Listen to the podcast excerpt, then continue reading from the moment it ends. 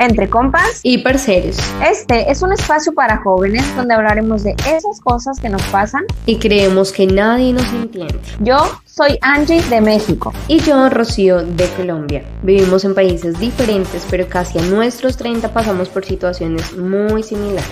Queremos escucharte. Atrévete a contarnos tu historia.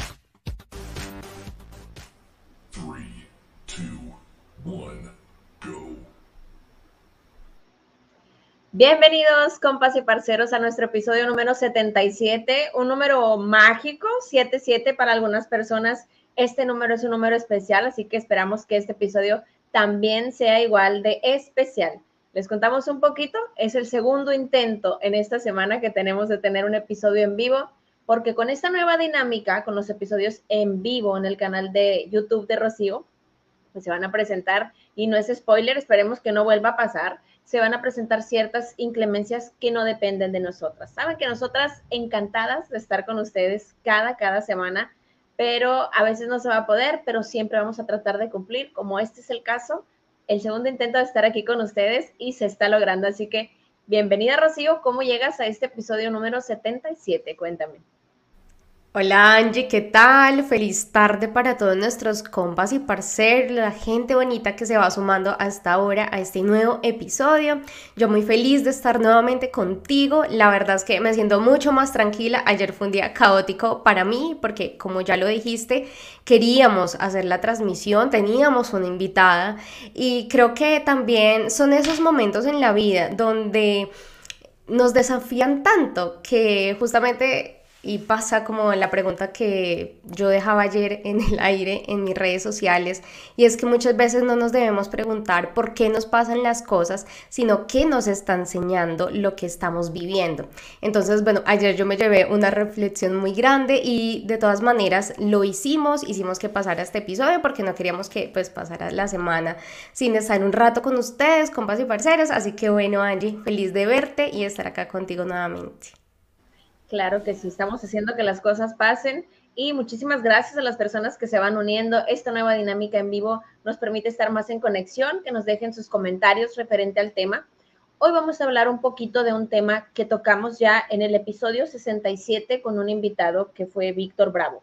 Ahí hablábamos que emigrar es para chingones y hoy vamos a tocar un poquito este tema denominado la jaula de oro, el síndrome de la jaula de oro, un poquito también de otro síndrome que se llama el síndrome de Ulises. Ahorita les vamos a contar un poquito. ¿Por qué el síndrome de la jaula de oro? Hay una canción muy famosa acá en México, eh, regional mexicana, que se llama La jaula de oro.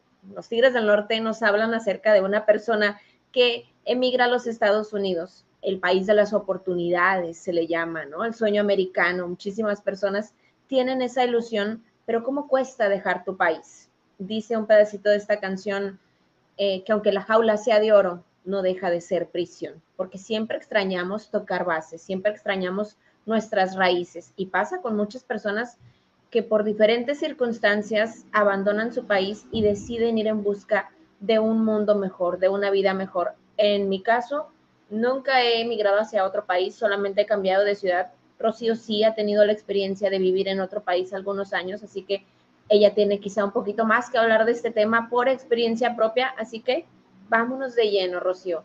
¿Cuáles crees que son las principales causas que hacen que las personas decidan irse y decidan volar a otro país? Bueno, justamente este tema que nació hace un par de semanas ya que hablamos eh, con nuestro invitado, eh, y de ahí partió esa pregunta que muchos, o esos comentarios que muchos nos hacían en el canal de YouTube de Entre Compas y Parceros, que también si aún no lo conocen pueden ir a visitarlo, que ya tenemos todos los episodios anteriores. Y la gente nos escribía como, bueno, sí, ustedes cuentan la historia muy bonita de emprender en otro país, la historia de vida de otra persona, que obviamente le tocó lucharla, pero que mm, de alguna u otra manera el esfuerzo que hizo por salir del país y por emigrar fue por eh, esa decisión propia de querer avanzar y querer hacer algo diferente en su vida, que esa es una de las razones y creo que esa es, eh, digamos, como la, no sé si la más importante o como la que más resalta dentro de todas, y es que mucha gente se va porque quiere una calidad de vida mejor quiere nuevos rumbos, cree que en su país no puede desarrollarse de la manera que quisiera, profesionalmente más que todo, personalmente también, establecerse, pues ya tener como una familia, estudios también, mucha gente lo hace por estudios, pero también muchas personas nos escribían en el video como, bueno, pero también hay gente que nos ha tocado migrar por obligación, no porque quisimos, no porque qué lindo el sueño americano o porque divino Europa y quiero irme a vivir allá o incluso irme a Colombia, un país más cerca o mm, bueno, no sé, pasar la frontera así como de México a Estados Unidos, porque qué lindo es Estados Unidos o cualquier otro país, pues que no sea el mío, porque simplemente no pasa así en todos los casos. Entonces eso a mí me hizo pensar que es verdad.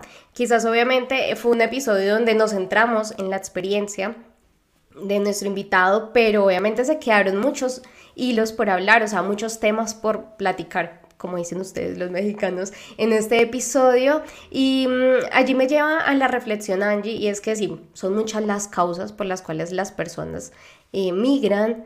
Eh, quisiera también que en los comentarios las personas que se van sumando, que nos dejan sus saludos, nos dijeran también si han tenido la oportunidad de hacerlo, la experiencia de hacerlo y por qué motivo.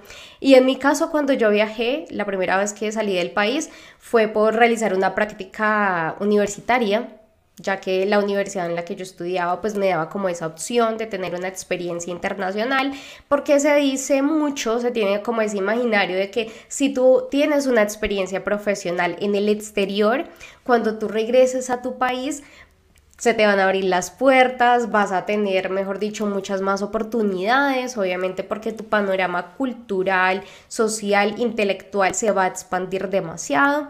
Entonces, uy, Angie se nos fue por acá. no la veo, ustedes me dicen en el chat si la ven, porque yo no la veo. Bueno, ahí volvió Angie Ah, vamos a verla por acá. Ya volví, ya volví. Te me fuiste. te aburriste y te fuiste. Las fallas técnicas que les comentaba, pero me fui menos de medio minuto, así que. Yo dije, estoy muy aburrida, estoy hablando mucho, ya, le voy a dar paso a Angie. No, no, no, no, no, no.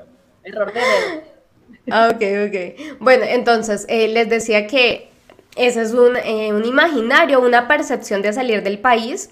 Por otro lado, también he visto que muchas personas se van con todo y su familia para iniciar de cero literal en otro país, venden todo en su país, tienen casa, su carro, lo dejan absolutamente todo, su familia en su país natal, para tener una nueva experiencia, también por la educación de sus hijos, porque muchas veces, y pasa mucho en Latinoamérica, que la educación eh, no es tan buena, entonces se van para otros países porque la educación es mucho mejor.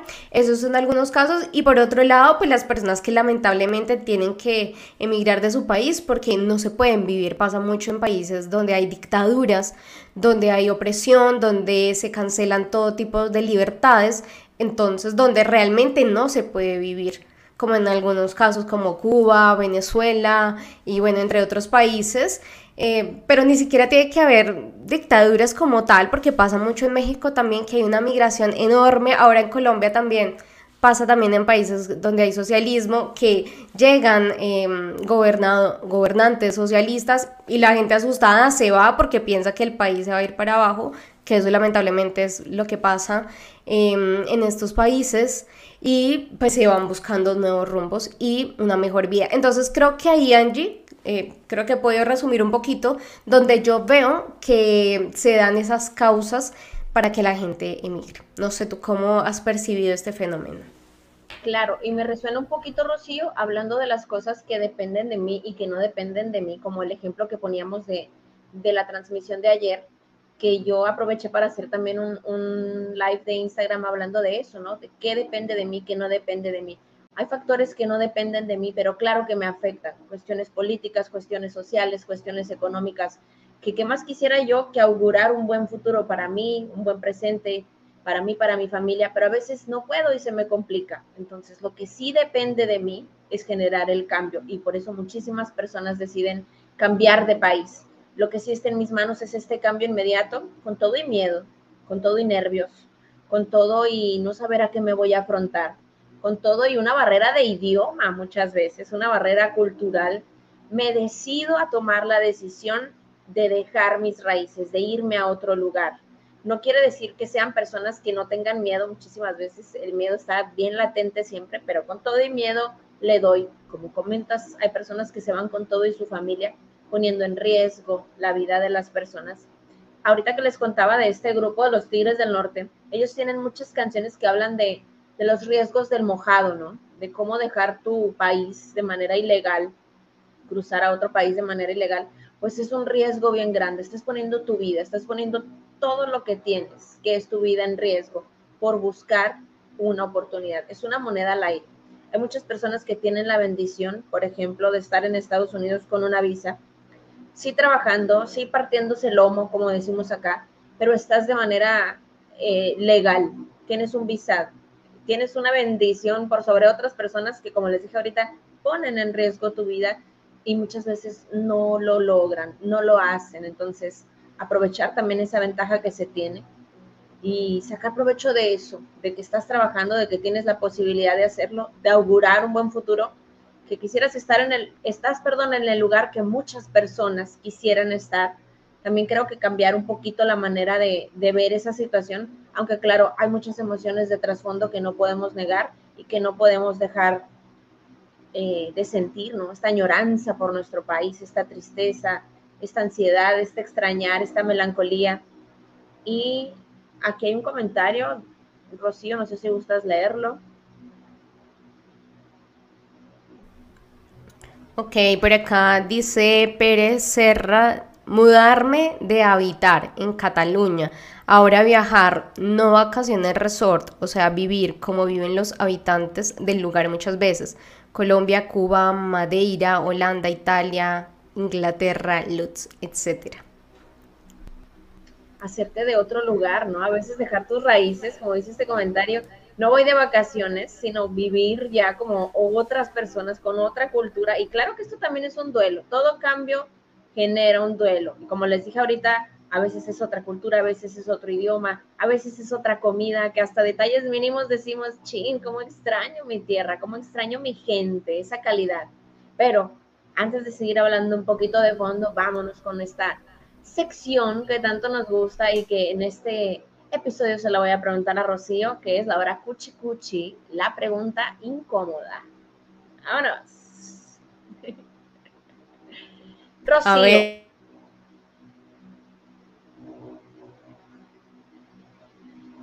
Rocío, Rocío, tú que estuviste algunos añitos por allá por Argentina y con toda esta emoción pues estabas más chiquita, era conocer un nuevo país, otra cultura, mucha emoción, pero también pues eres la hija menor de tu casa, ¿no? La consentida, extrañabas, yo creo, tu casita, tu familia, tu lugar.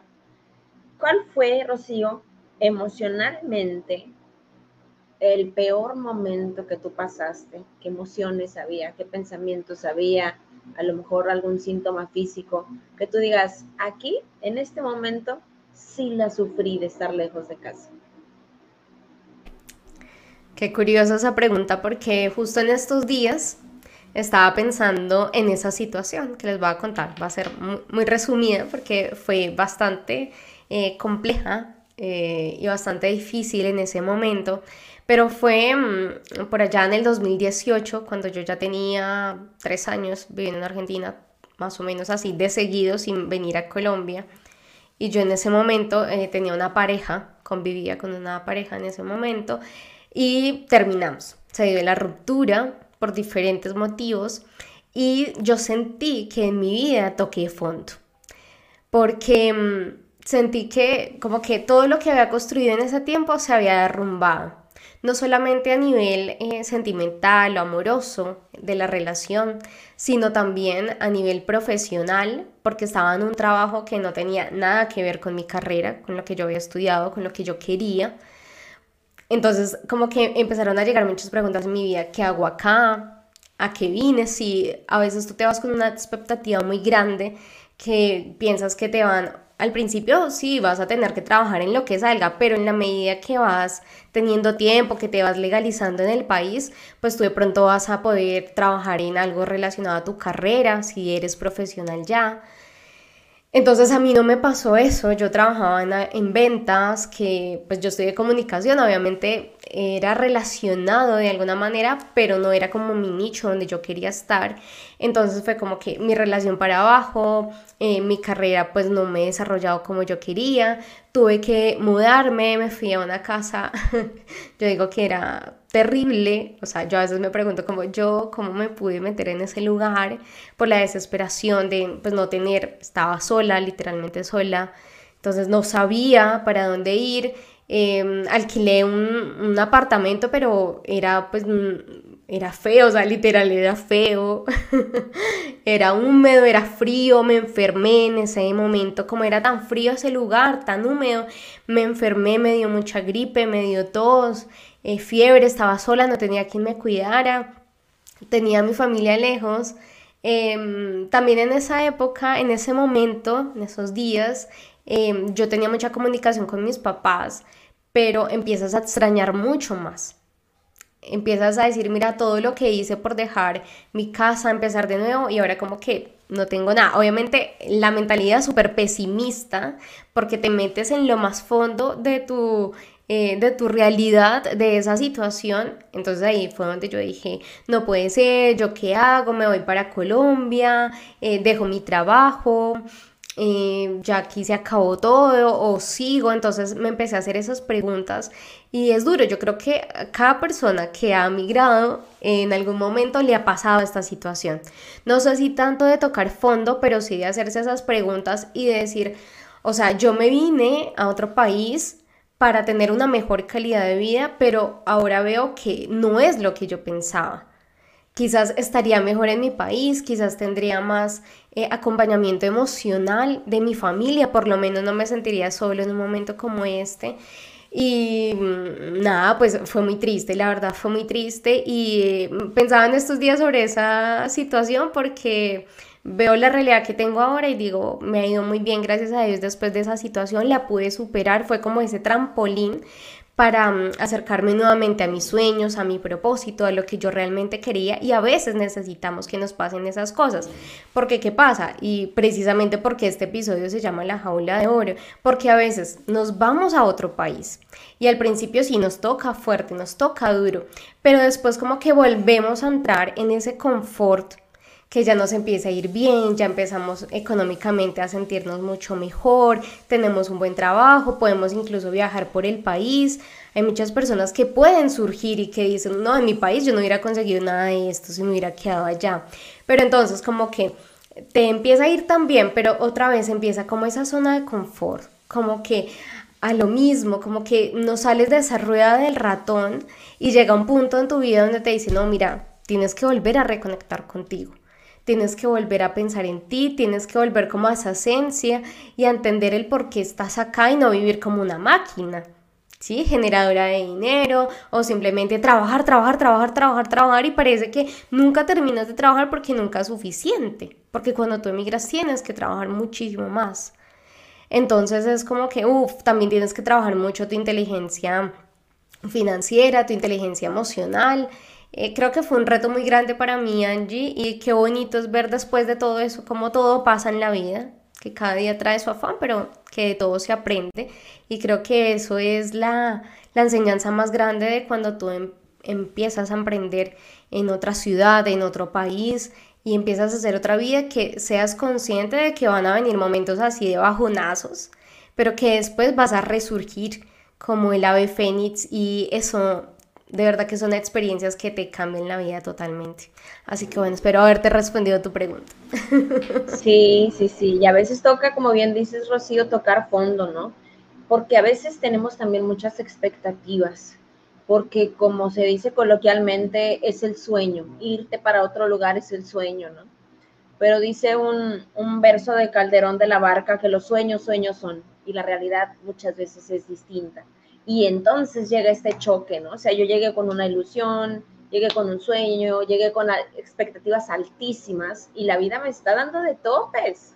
Por eso surge este, este síndrome, este, este estrés, este depresión, esta ansiedad de ver que las cosas no se están dando como yo esperaba.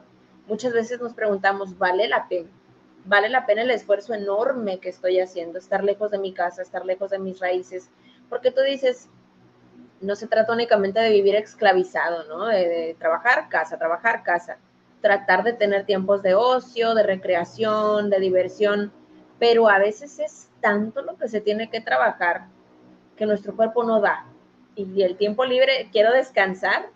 Y a lo mejor acá en tu país de origen también sería lo mismo, puro trabajar y casa, pero tan siquiera aquí tienes el confort de, sé que puedo irme el domingo a comer con mi mamá, con mis hermanos, salir a comer esta comida que únicamente está en mi país y ahora no lo tengo, pues ese apapacho para el alma me hace falta y no lo tengo. Hay, como les dije ahorita, cada cambio conlleva un duelo. ¿Por qué? Porque tenemos que reestructurar nuestra mente a lo diferente. A esto ya no es igual que todos los años que viví. Y hablamos de que muchas veces, yo te decía incluso anoche planeando este tema, muchas veces los primeros meses o los primeros años son difíciles y tú me decías, no siempre, a veces siempre está presente ese sentimiento, ¿no? Porque es bien importante sentirte perteneciente. inclusive, Rocío, a mí me pasa que estando en el mismo país, estando en el mismo estado, digo palabras y me dicen, ¿qué es eso? Y yo digo, ah, quisiera hablar como hablo, como hablaba ya, que me entendieran, hablar en esta misma normalidad, pues ahora cambiar de país me imagino que es un impacto muchísimo más grande en ese sentido. Sí, claro, es eh, igual depende del país al que vayas, porque pues de Latinoamérica tenemos muchas cosas parecidas, empezando obviamente por el idioma, pero mm, es algo curioso también cuando no solamente hay expectativas, Angie, tuyas, o sea, propias cuando uno viaja, sino de los demás. Entonces, ¿qué pasa? Que la gente dice, bueno, eh, la estás pasando mal, pero estás en Europa o estás eh, trabajando un montón, pero estás en Argentina, como me decían a mí, porque cuando viajé a Argentina, así como mucha gente se alejó, cuando tú viajas y emigras, mucha gente se aleja de ti, pero también mucha gente aparece, interesada en cómo viajaste, cómo hiciste, cómo es la vida allá, qué rico, tus fotos para chusmear, todo. ¿Sí? Entonces la gente dice, wow, o sea, porque a veces y muchas veces nos pasa que somos muy desagradecidos con nuestro propio país, nuestra propia tierra y tiene que pasarnos que nos tenemos que ir o nos vamos por decisión propia y ahí sí valoramos. Como dice Pere, valoramos las arepas, los patacones que tanto son pues de, Colombia, Venezuela. Eh, y esas cosas tan bonitas de porque yo no valoraba eh, tener un buen, em, digamos, cuidar lo que es de mi país, ¿sí? Los servicios, eh, el agua, la luz, em, el gas, o sea, son cosas que uno dice, Dios mío, o sea, quizás antes lo desperdicié, ahora me tocó ahorrar porque acá es carísimo en este país. Eh, cosas así, o incluso tú te vas de una dictadura eh, pensando que va a ser mejor y te vas a otro país socialista y es peor todavía la situación, o empiezas otra vez a revivir lo que ya viviste en tu país con, con una dictadura, con una eh, sensación de que nunca voy a progresar, ¿sí? Por más de que la gente piensa, uy, viajas de otro país y ya estás mucho mejor, ¿sí? O entonces también hay esa carga emocional de decir, no me puedo devolver sin haber construido nada acá, que eso era otra cosa que yo pensaba cuando toqué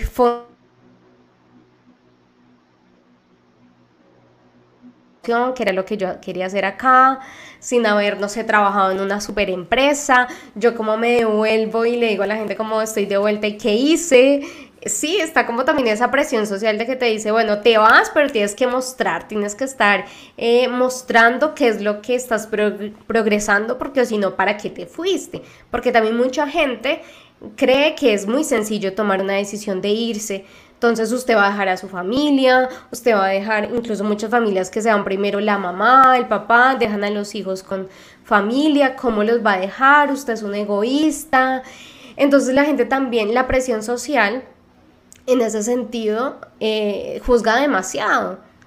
Y es muy fuerte porque, o sea, solamente la persona que sale de su país con la idea de crear vida, construir una vida fuera de ella, es la que entiende cuál es todo el proceso, porque no es solamente un proceso de desapego. ¿Qué pasa, por ejemplo, cuando tú dices el duelo, el duelo de irse, pero a veces los duelos también nos preparamos para ellos. Cuando una persona está enferma y, muy mal eh, de salud, sabemos que nos tenemos que ir preparando porque si no hay cura, si vemos que no se recupera, se va a ir en algún momento. Así pasa también cuando uno emigra, que te tienes que preparar emocionalmente, ir desapegándote de cosas, no solo de lo material, sino también de ese afecto emocional de tu familia, de tus costumbres, de la ropa incluso, de cómo te vistes, de cómo, de tu entorno, o sea, son muchas cosas Angie y creo que también esa es la reflexión que debemos acá ver y es que por más incluso de que se vea que la jaula es de oro, que se vea que tú estás muy bien o, que la persona lo hace con una visión de que voy a estar muy bien, esa persona también va a pasar por un proceso de muchos retos y muchos desafíos y que por eso no hay que juzgar a nadie por la decisión que toma en cuanto a esto. También mm, he escuchado casos, por ejemplo, acá en Colombia de que muchos venezolanos se vienen por la situación en el país y ahora se están regresando supuestamente porque Venezuela se arregló, pero llegan a Venezuela eh, y dicen, acá no se ha arreglado nada y a los dos meses otra vez me voy de regreso a Colombia, porque acá ya no se puede hacer nada. Entonces uno dice como, Dios mío, o sea, eh, esto también e-, es muy difícil, uno puede juzgar, pero esa persona no es estable, pero esa persona porque no puede construir vida en un solo país, pero no, pero es que también los contextos sociales, como tú decías, a veces hay cosas que no dependen de nosotros completamente y uno tiene que irse amoldando y acostumbrando y, y también lucharla, lucharla mucho para también uno desde donde esté, pues hacer mejor su vida y también pues eh, colectivamente, ¿no? Socialmente. Yo te quería preguntar eso, Angie, por ejemplo, en Estados Unidos ahora que se ve tanta migración de los mexicanos, yo decía, ¿por qué se van de México? Sí, eh, ah, obviamente el narcotráfico y demás, pero uno dice, es un país tan lindo, yo conozco parte de México, es un país tan lindo. ¿Tú cómo ves todo este tema de la migración allá, por ejemplo? Aquí la cuestión es el dinero, Rocío, siempre es el dinero. Y, lo que se tiene como estigma de Estados Unidos, ¿no? El país de las oportunidades, el sueño americano. Muchas personas dicen, es que ni siendo profesionista voy a ganar lo que gano en una hora en Estados Unidos en construcción, lavando trastes, limpiando casas, pintando casas. O sea, cosas que acá en tu propio país no harías, allá vas y las haces y son remuneradas muchísimo pero también ya los problemas son globales, Rocío, y yo siento que también, porque tengo pacientes que son latinos y que viven en Estados Unidos, es de que a huevo tengo que tener dos trabajos porque no lo estoy haciendo, está subiendo todo de precio, entonces es donde te decía, las expectativas que yo tengo no son reales y estoy viéndome forzada a trabajar más de la cuenta. Hay personas también, por ejemplo, que me ha resonado mucho, se van por temporadas, Canadá, Estados Unidos, que Canadá ahorita está muy de moda, eh, y regresan a su país, regresan a México y ya no se sienten pertenecientes aquí. Y se van para allá y están extrañando. Entonces es como, me siento como una pelotita de ping-pong. Ni soy de aquí, ni soy de allá. Es importante tener este, este sentirte perteneciente, este asentarte en algún lugar, ¿no? Porque necesitamos sentir. Yo siempre les digo, yo como persona que vive fuera de casa, necesito tocar base, necesito tocar mis raíces, necesito dormir a veces en mi cama y decir, hey, a lo mejor no sé dónde voy, pero sé de dónde vengo y siempre tengo la posibilidad de regresar aquí y de sentirme chiquita, porque me encanta a veces sentirme así como la niña chiquita y saber que estoy protegida por un sistema que me quiere, una cultura, una familia, una colonia. Y creo que eso hace falta también cuando las personas están lejos de casa. Que si se me atora la carreta, como decimos, ¿a quién recurro? ¿Quién me va a apoyar si mi familia está lejos? Esta soledad que siento, que sí es cierto, estoy ganando dinero, pero me siento solo, me siento lejos. Escucho la música que solía escuchar y me juzgan o me voltean a ver feo, o acá no venden la comida o los dulces que son ese abracito para mi alma. Es difícil, es muy difícil y cuesta desarrollar esa inteligencia emocional que tú decías. Claro, se vale ser susceptible y vulnerable y estar triste, pero también tener en mente el por qué y el para qué, como tú dijiste al inicio, para qué estoy aquí, qué puedo aprender, qué puedo sacar de provecho. Y siempre les digo yo a las personas que se sienten tristes o solas, aprende a ver lo bueno del lugar en el que estás, cosas que acá no tienes. El clima, las tiendas, la comida, la facilidad, la accesibilidad, el ecosistema incluso. O sea, siempre hay, así como hay muchas cosas negativas que podemos ver, hay muchísimas también bien positivas y a lo mejor no podemos cambiar la situación, pero sí la perspectiva de la situación y ya podemos sentirnos un poquito más tranquilos con nosotros y con la decisión que tomamos. Sí, totalmente. Creo que el trabajo emocional es súper importante, Angie, porque en cualquier momento, o sea, que estés pensando en salir de tu país, tener una experiencia internacional por voluntad propia o porque sabes que en tu país realmente no se puede construir una vida, pues entiendas que sí o sí debes trabajar en tu inteligencia emocional, en cómo te vas a enfrentar con todo lo que vas a vivir afuera, en cómo tener esa capacidad para decir, bueno, estoy enfrentándome a esto, pero esta situación no me va a derribar. Yo voy a poder con todo lo que se venga, aferrándose a tu fuente divina, a Dios, a la conciencia, a lo que tú creas, porque es importante siempre, además de tener ese entorno social que nos da soporte, también em, fortalecer nuestra espiritualidad, saber que tenemos guías espirituales que están con nosotros, que no nos van a abandonar, por muy difícil que sean, porque yo a veces pienso y, uno pues obviamente habla desde su punto, desde su experiencia y obviamente pues yo no he tenido que pasar eh, una frontera cargando a mis hijos, eh, pasando un río, Em, con esa sensación de me van a deportar, me puedo morir, me pueden matar, o sea, son muchas cosas que pueden pasar y wow, e, es fuerte porque solamente el que lo vive es el que sabe ese proceso, el tener que perder personas porque se van a otro país y, y, pues terminas perdiendo la vida en otro lugar que no es el tuyo ni siquiera. Yo recuerdo que uno de los miedos de mi mamá era si a usted le llega a pasar algo en otro país, este tema de la repatriación que se tiene que hacer del cuerpo, o sea, uno cómo le hace en ese momento, uno no sabe qué hacer, es esa zozobra todo el tiempo de si estás lejos y de tu familia o incluso si me fui por decisión propia y dejé parte de mi familia en, en mi país de origen, pues cómo le hago, ¿sí? Tengo también esa carga de tengo que enviar dinero, tengo que ayudar, o sea, la realidad de muchas personas es muy diferente, Angie, pero yo siempre digo que a nosotros, o sea, cada persona tiene una responsabilidad y tiene que entender de que somos los creadores de nuestro destino y de nuestra realidad todo el tiempo. Que si te vas a ir a un país para depender de un gobierno o creer que si te quedas en tu país el gobierno va a cambiar o te van a ayudar, pues ahí estás muy equivocado porque eso no pasa.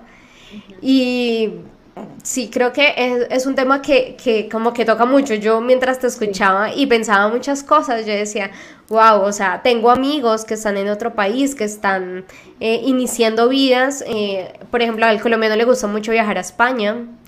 Eh, y se va mucho para España. Tengo amigos también en Estados Unidos, en Canadá también que dicen acá las familias colombianas o los profesionales están eh, bienvenidos porque aquí tienen muchas posibilidades de crecimiento profesional y personal. Entonces mucha gente se está yendo y, yo hablo con ellos y a veces esa soledad es muy fuerte que estás enfermo y no tienes a alguien. O sea, eh, esa es una montaña rusa total emocionalmente. Creo que eso es como el punto, pero cada quien sabe qué es lo que debe trabajar en su interior, en su vida espiritual, en su mentalidad. La vida te va a, o sea, te va a poner en caminos fuertes y rudos muchas veces para que tú cambies tu mentalidad también y para que aprendas qué es lo que yo necesito vivir y para qué necesito vivir esto, qué es lo que necesito aprender de todo esto. Creo que ese es el mensaje, Angie, y por más de que nos sintamos muchas veces que mm, estamos en lugares, eh, digamos que geográficamente muy prósperos, muy hermosos, pero a veces nos sentimos chiquitos porque incluso sientes que no encajas, sientes que no sirve, que definitivamente este país no va conmigo, porque por ejemplo en Europa son un poco más, em, no sé, las percepciones que hay, ¿no? Que la gente es mucho más recatada, más tranquila. En América Latina somos más explosivos, más habladores, es otra cultura. Entonces quizás tú dices, no, yo no encajo allá, bueno, te puede pasar.